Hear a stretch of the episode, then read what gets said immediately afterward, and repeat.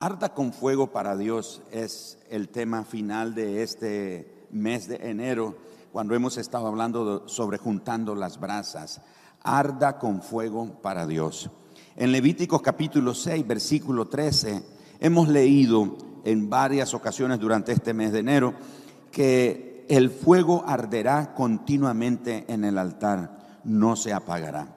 Ese ha sido, diríamos, el versículo clave durante todo este mes, hemos estado hablando sobre eh, el fuego, cómo el fuego de Dios debe arder continuamente.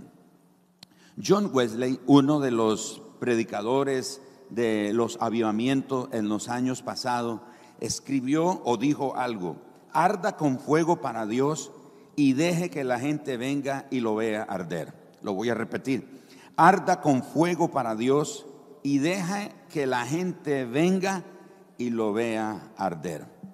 John Wesley es uno de los predicadores de los avivamientos que se han experimentado en años pasados, bueno, en, el siglo XVII, XVIII, XIX, se experimentaron muchos avivamientos en Estados Unidos, en Europa y en otras partes del mundo, África también, la China aún.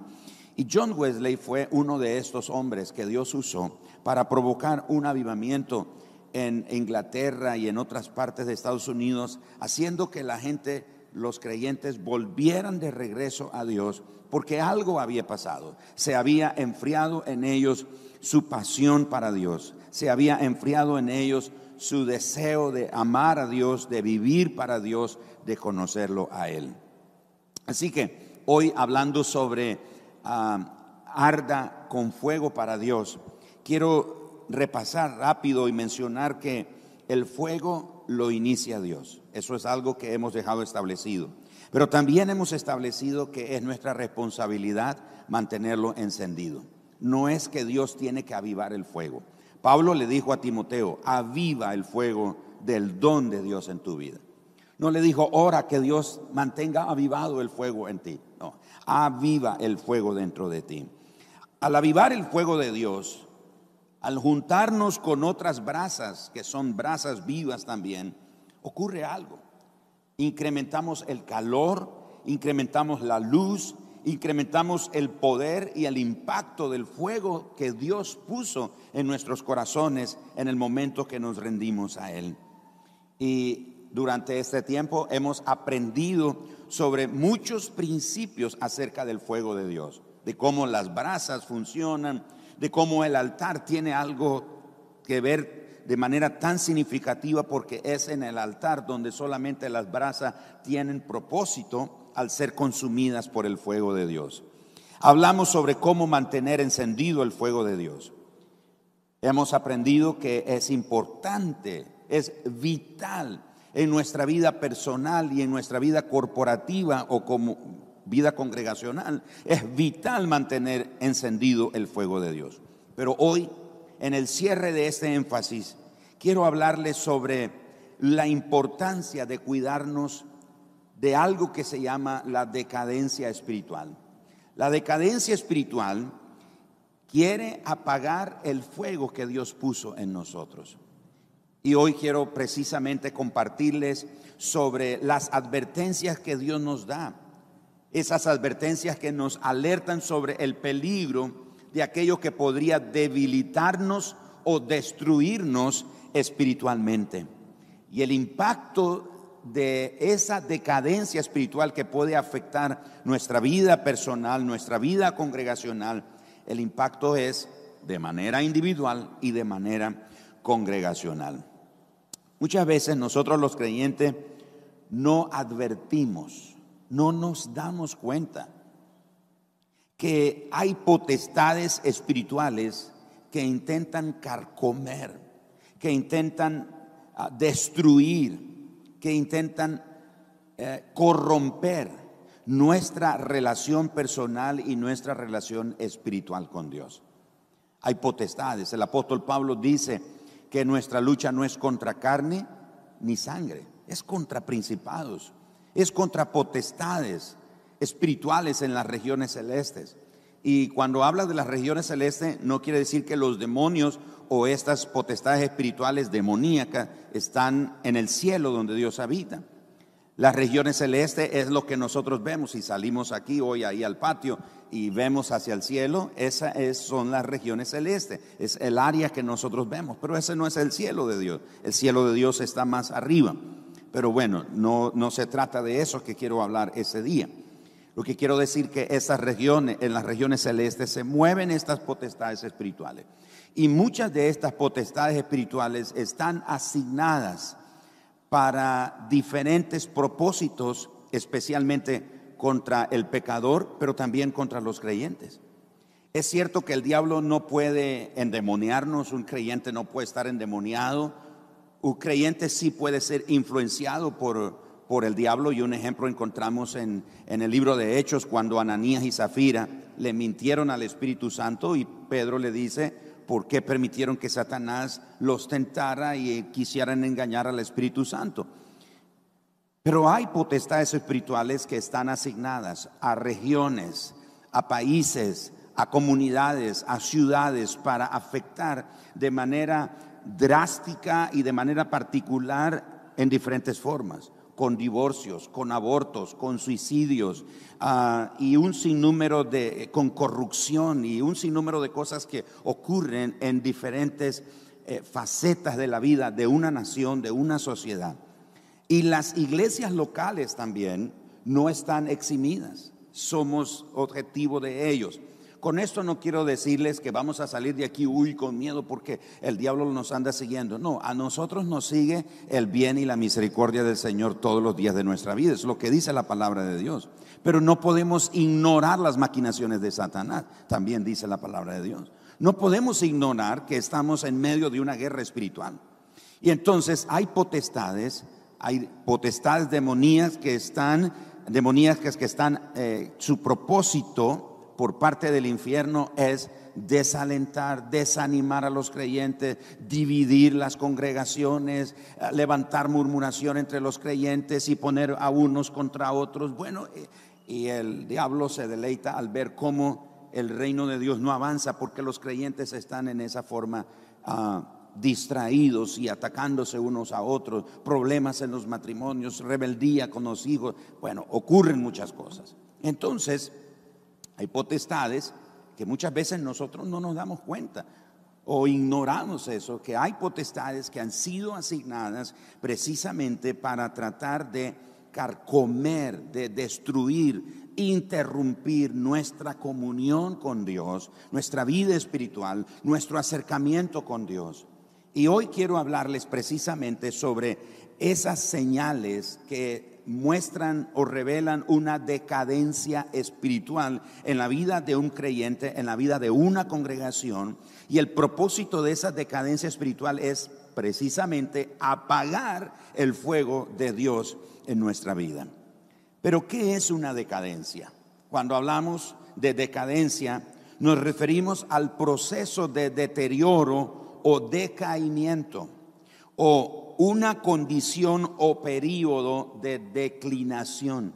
Eso quiere decir sencillamente decadencia, el proceso de deterioro o decaimiento de una persona, de una congregación, en un matrimonio, en una familia, en una ciudad, en una comunidad, etc. Y hablando de manera personal con cada creyente es ese deterioro que es un proceso, no se da de la noche a la mañana, no se da de una vez, es un proceso que va en deterioro, en decaimiento poco a poco. Es una condición, un periodo de declinación. Entonces hemos aprendido, estamos conscientes que necesitamos mantener el fuego de Dios en nuestra vida ardiendo, encendido, pero también es importante, le quiero hablar de la otra cara de la moneda usted necesita conocer que hay advertencias que Dios nos da, señales que Dios nos da, y nos dice, cuídate de esto, porque la decadencia espiritual te puede llevar a apagar el fuego de Dios en tu vida y no te das cuenta. La primera de ellas es la falta de energía espiritual y moral. Es esa falta de energía espiritual. Es la carencia crónica de energía espiritual y moral. Esto nos advierte de un peligro espiritual que está a punto de suceder, un colapso en nuestra vida. Pero ¿cómo podemos identificar la presencia de esa señal en nuestra vida? Bueno, cuando comenzamos a experimentar la carencia de fuerza y de motivación para llevar una vida cristiana dinámica. Comenzamos a experimentar un desánimo, comenzamos a experimentar un desaliento. De repente nos cae esa, ese sentimiento, esa falta de energía, esa falta de ánimo, esa falta de deseo. Estamos desganados, estamos sin, Ah, sin fuerza, no tenemos fuerza, no levantamos las manos cuando congregacionalmente estamos reunidos, no levantamos las manos, eh, nos sentimos pesados, nos sentimos aburridos, nos sentimos hastiados y sin fuerza, sin ánimo, no queremos orar y sabemos que hay que orar, pero ay, es como, si puede hacerlo otro por mí, que lo haga. Esa es la primer señal de que está comenzando un proceso de decadencia espiritual en nuestra vida. La segunda señal es la renuencia al cambio. La renuencia al cambio es cuando nos negamos a cambiar sencillamente. Es cuando le rendimos obediencia a cualquier ídolo de estabilidad o de pronos, que es pronosticable, es decir, algo que es seguro, algo que, como se dice popularmente, nos vamos a la segura, no queremos esforzarnos, no queremos correr riesgo, no queremos tomar un desafío. Eh, ya es lo que conozco y de ahí refranes como eso. Es mejor lo viejo conocido que lo nuevo por conocer. Ya estoy así, ya, ya me ya eso es lo que conozco, ya sé cómo hacerlo, etcétera, etcétera. ¿Para qué cambiar? ¿Para qué vamos a hacer más cosas? ¿Para qué vamos a, procurar mejoría? Si así estamos bien, si, si no necesitamos. Eso es la renuencia al cambio.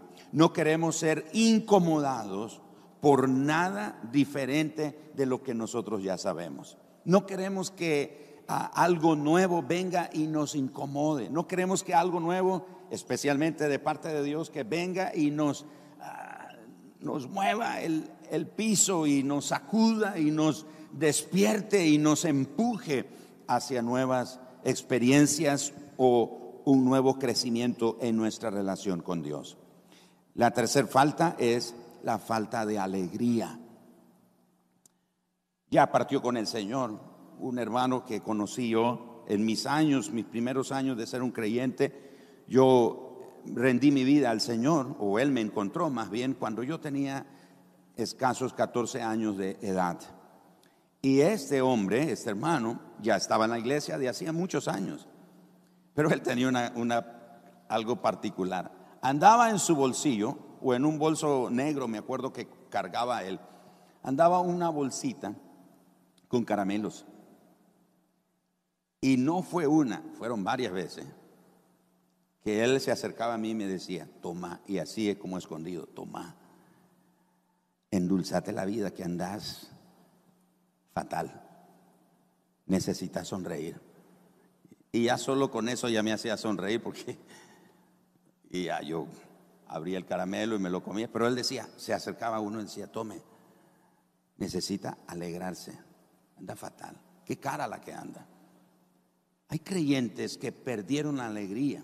Cuando no hay alegría en la vida cristiana, cuando no hay gozo, y la alegría y el gozo del que hablo no es por las circunstancias que nos rodean por lo que tenemos o lo que nos hace falta. Es por la presencia de Dios en nuestra vida. Es el Espíritu Santo en nosotros. Entonces la falta de alegría es una señal de que algo necesita cambiar en nosotros. No quiere decir que nunca vamos a tener tristezas o que nunca vamos a enfrentar sufrimientos o que en algún momento no vamos a estar así decaídos y tristes o preocupados, sino que en medio del dolor y en medio del quebranto podemos experimentar el gozo del Señor. En el libro de Nehemías leemos que el gozo del Señor es nuestra fortaleza. Así que la falta de alegría y andar así siempre decaído y, y, desalentado y con una cara de pocos amigos y eso es estar a un paso de la amargura. Cuando usted pierde la alegría y pierde el gozo y la vitalidad y la energía y la expectativa y la esperanza en Dios en medio del dolor y en medio de la dificultad, usted está a un paso de la amargura. Y la amargura te hace vivir enojado con Dios, enojado con el mundo, enojado con todo lo que te rodea. Le pasa la de aquel abuelo que llegó a visitar a sus nietos y los nietos le jugaron una broma.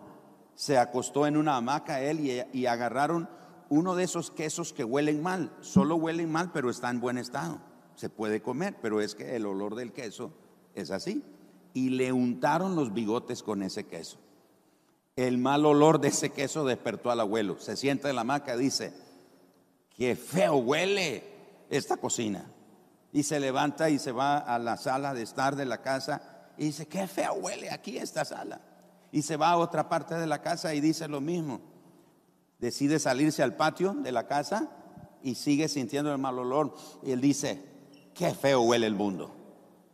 Esa es solo una expectativa. No es que el mundo huele mal, no es que el mundo está mal. Algo en nosotros está reflejando que no está bien nuestra relación con Dios. Necesitamos que Dios vuelva a traer ese gozo por su presencia en nuestra vida.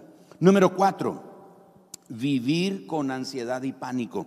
Esa es otra señal de una decadencia espiritual. Vivir con ansiedad y pánico. Los momentos de ansiedad y pánico pueden ser sentimientos constantes de que algo anda mal, de que algo malo está por ocurrir, de que no estamos seguros si vamos a sobrevivir, que no estamos seguros que las cosas no van a funcionar. Pero la persona que vive con ansiedad y pánico, pánico, perdón, no logra saber qué es exactamente. Solo siente que tiene esa ansiedad y ese miedo.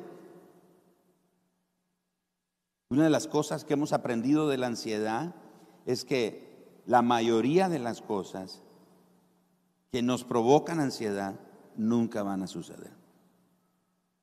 Nunca. Solo están en nuestra mente, en nuestro corazón, atormentándonos, agobiándonos.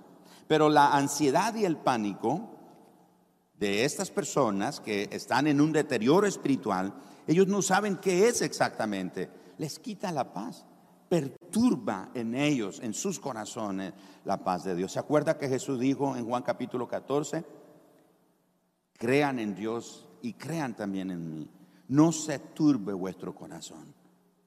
Esa palabra turbar es la idea como cuando usted llega a un arroyo en el campo y usted ve que el agua está corriendo cristalina, limpia, transparente. Pero usted llega y con su mano o con el pie comienza a remover el agua, la arena y las hojas y en un momento aquella agua transparente se convirtió, se transformó en sucia y hay hojas y hay basura. Eso es la idea de perturbar o conturbar. Y Jesús no se dejen conturbar, no se agobian por eso.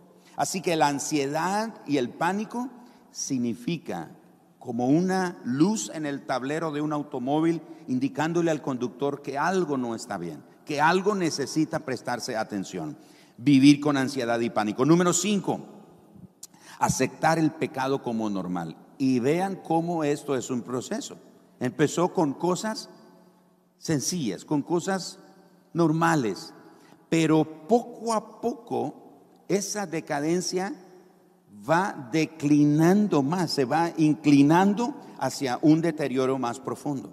Así que esta otra señal es aceptar el pecado como normal.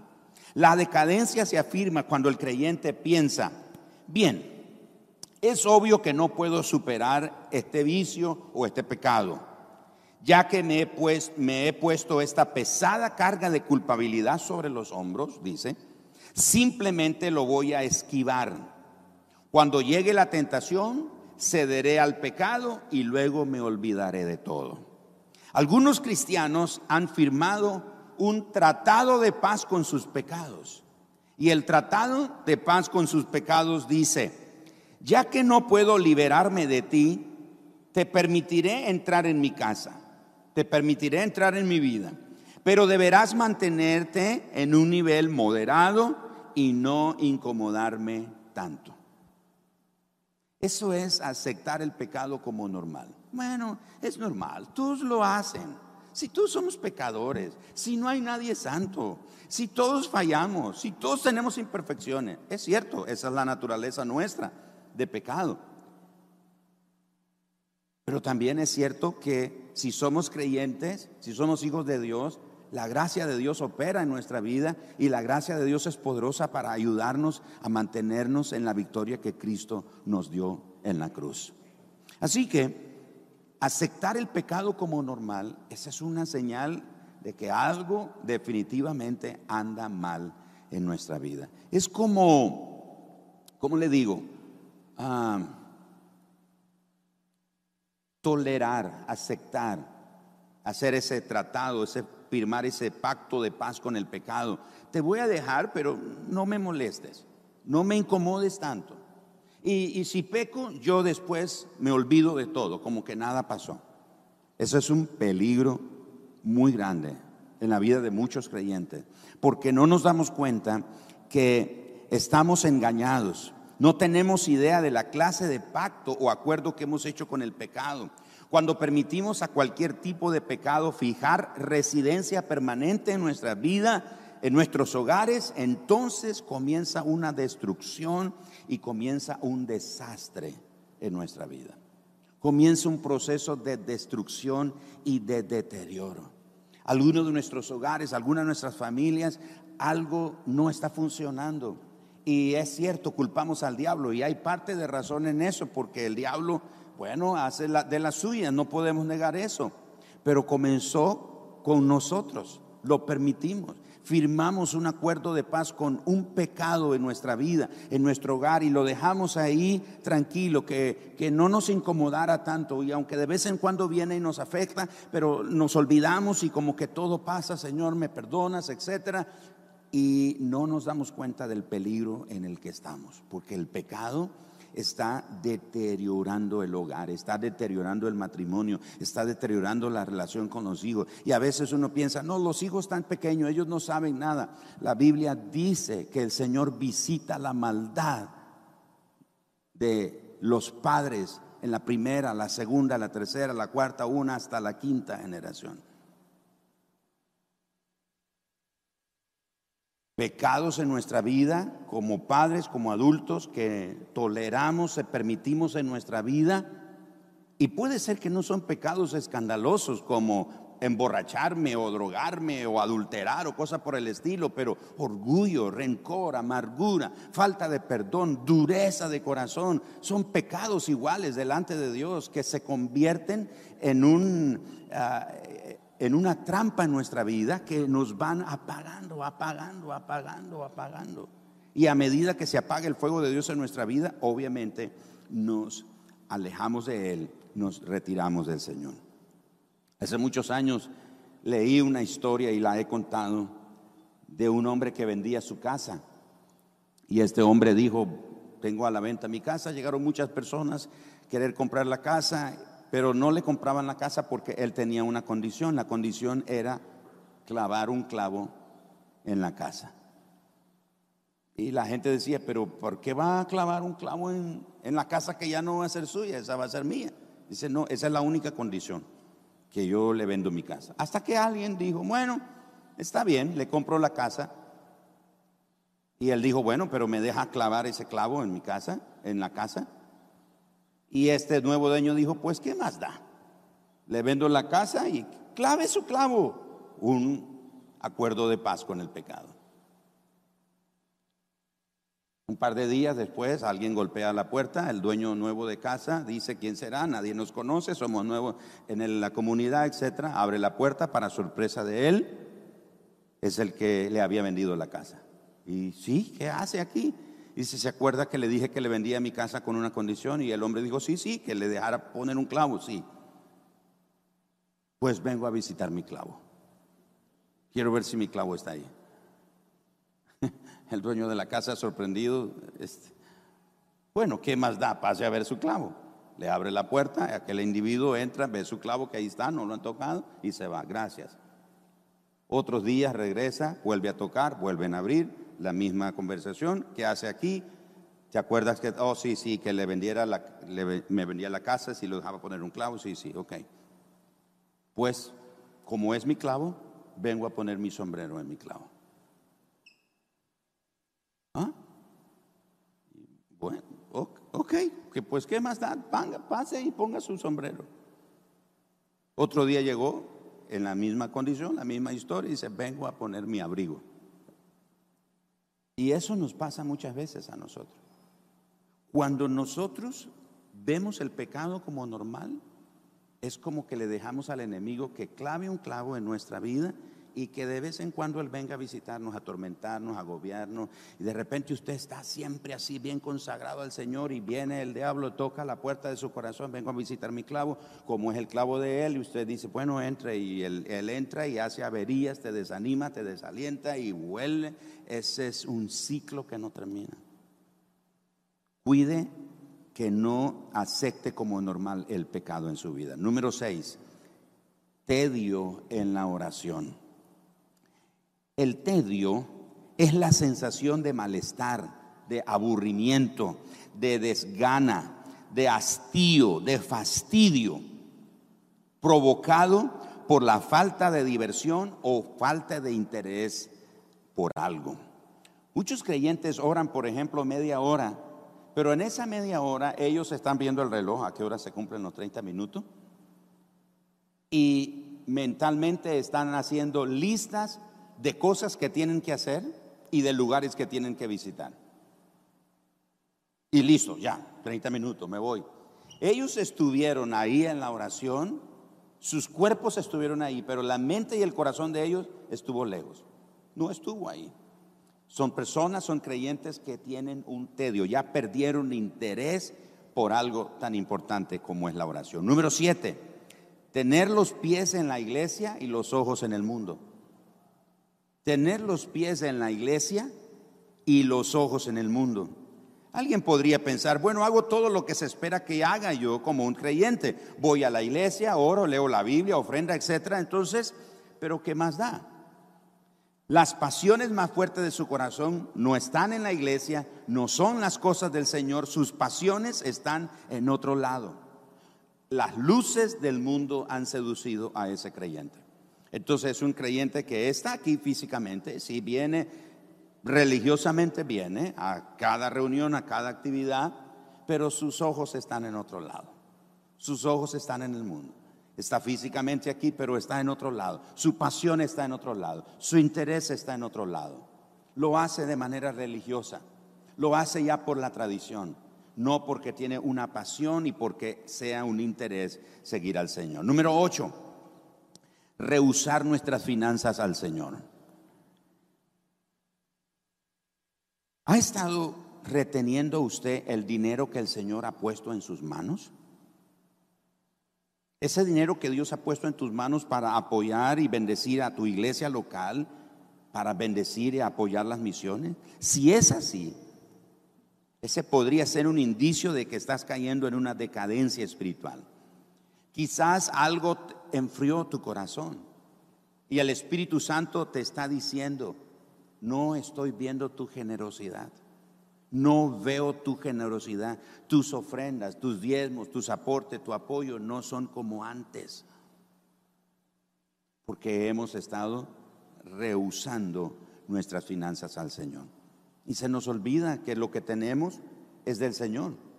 Somos administradores de lo que Él nos da, no es nuestro. Tenemos que erradicar de nosotros mío. Eso es del Señor, le pertenece al Señor.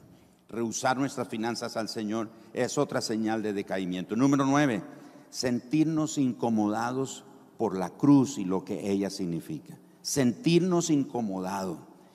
Cuando las palabras sacrificio, la palabra sufrimiento y el mensaje de la cruz que conlleva sufrimiento y sacrificio, nos incomodan cuando solo deseamos escuchar mensajes de bendición y de prosperidad, mensajes que nos soben, mensajes que solo tiren así una vista por encima, de manera externa a nuestra vida, y no que la palabra de Dios como espada de dos filos penetre y parta, separe lo santo de lo mundano lo espiritual de lo que no es espiritual, la verdad de la mentira, el pecado de la santidad, etc.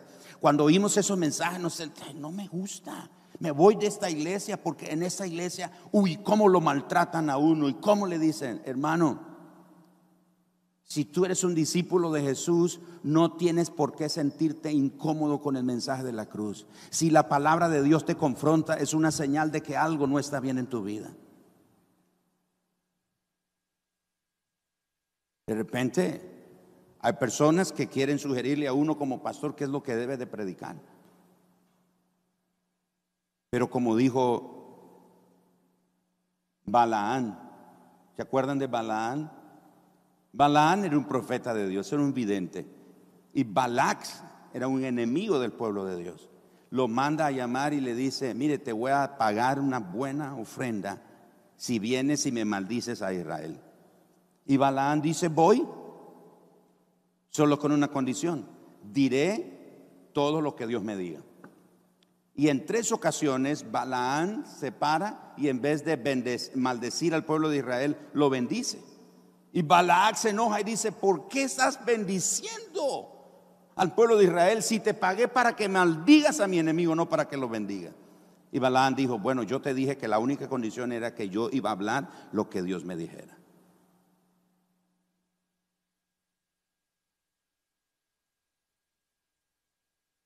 Sentirnos incómodos con el mensaje de la cruz.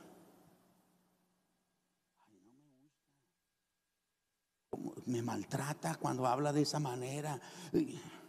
Lo siento.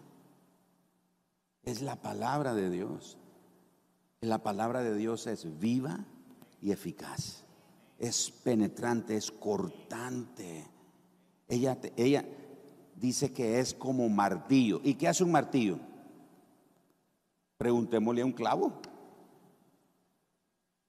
Pero ¿para qué le vamos a preguntar a un clavo? Preguntémosle a nuestro dedo gordo. Dice Dios que su palabra es como martillo que quebranta. Su palabra es como fuego que purifica. Su palabra es como espada.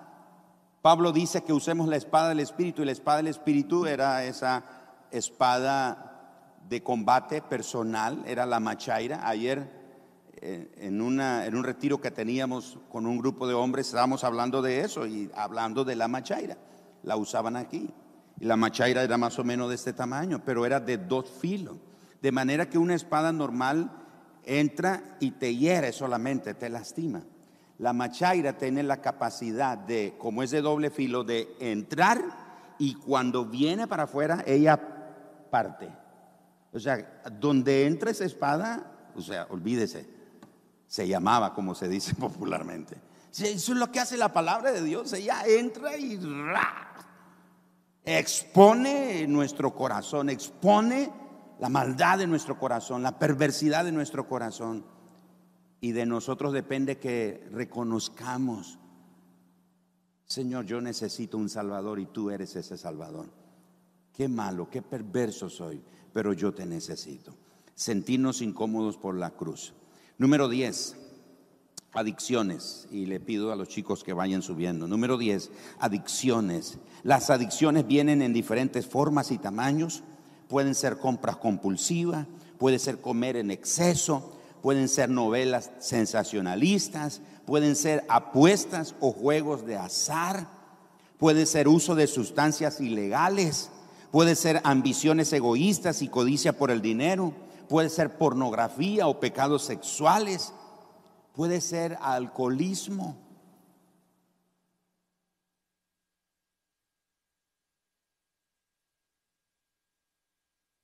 ¿Oyeron ustedes, conocieron ustedes, y tal vez algunos de ustedes más que otros, el famoso trago social?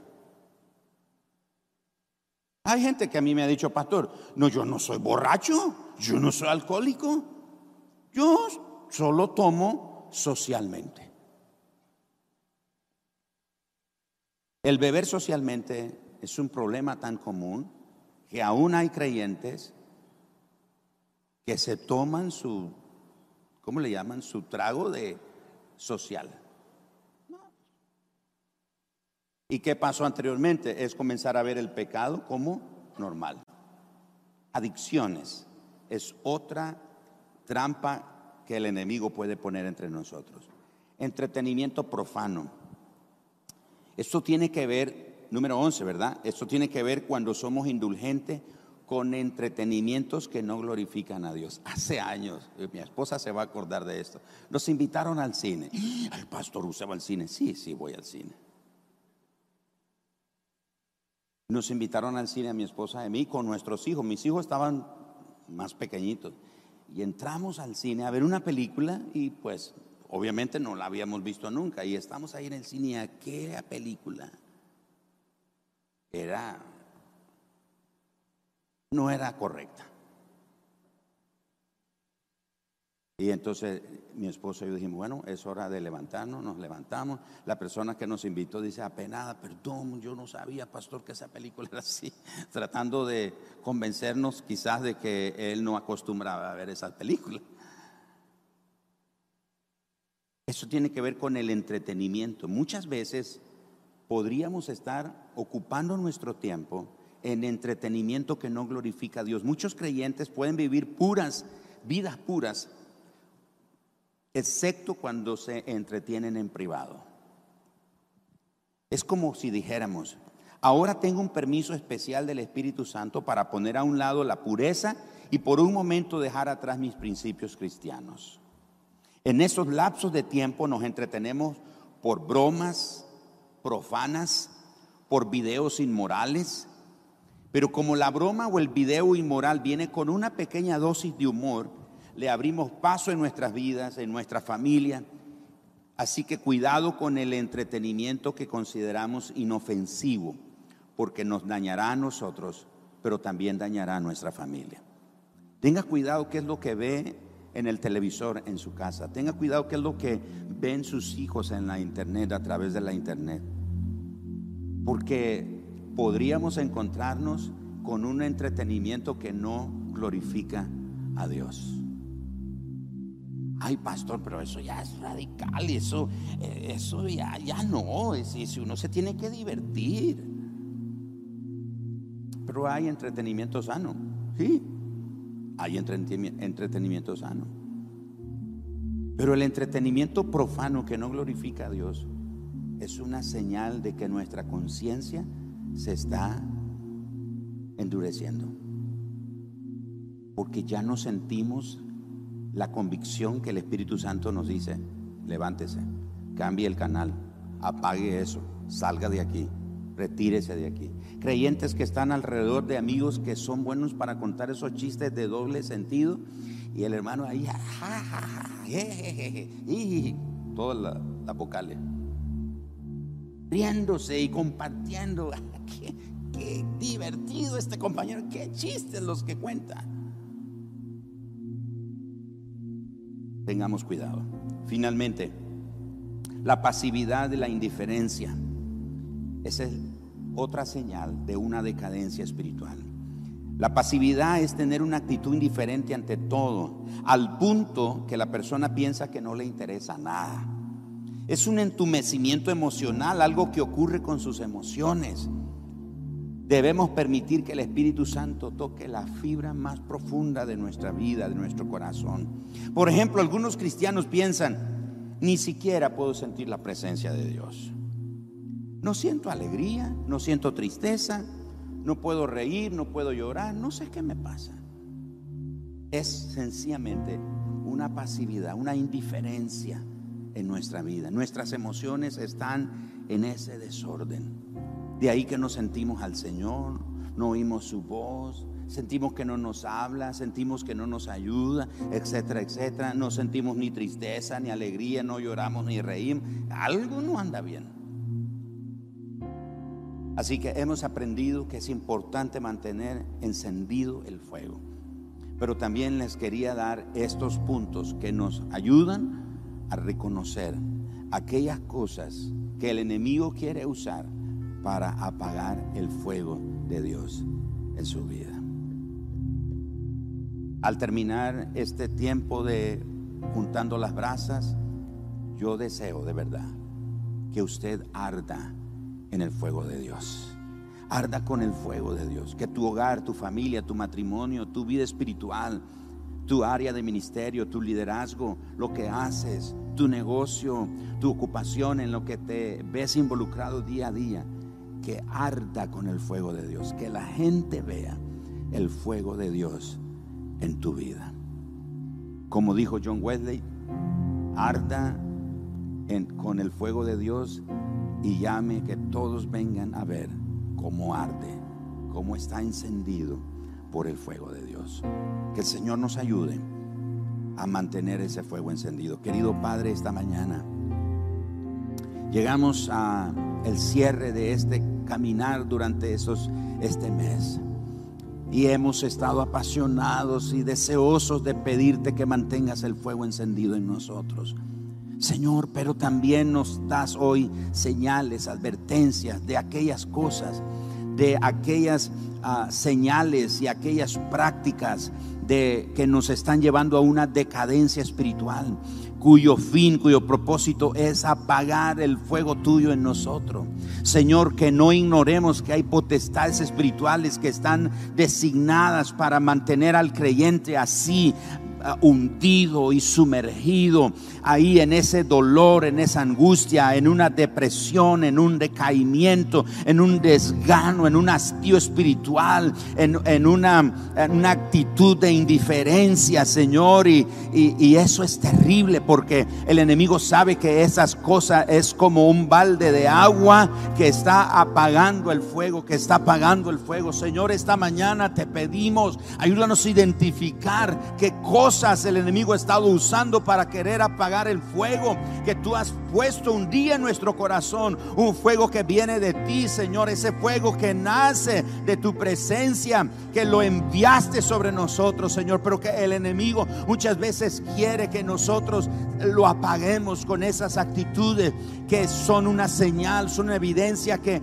hay un decaimiento, hay un deterioro, hay una decadencia espiritual y estamos cayendo poco a poco, poco a poco y no nos damos cuenta. Por eso esta mañana, Señor, todos aquellos que identificamos algo en nuestra vida con lo que escuchamos esta mañana, clamamos a ti, te decimos, Señor, sálvanos, Señor, rescátanos, sácanos de ese lodo cenagoso, de ese pozo cenagoso, sácanos de ahí y pon nuestros pies sobre tierra firme, sobre roca firme, Señor, para mantenernos firmes, porque deseamos amarte a ti, queremos vivir para ti, queremos agradarte, no queremos ser solo religiosos, queremos ser creyentes con vidas transformadas, vidas tocadas, vidas llenas de Dios que arden con el fuego de tu presencia.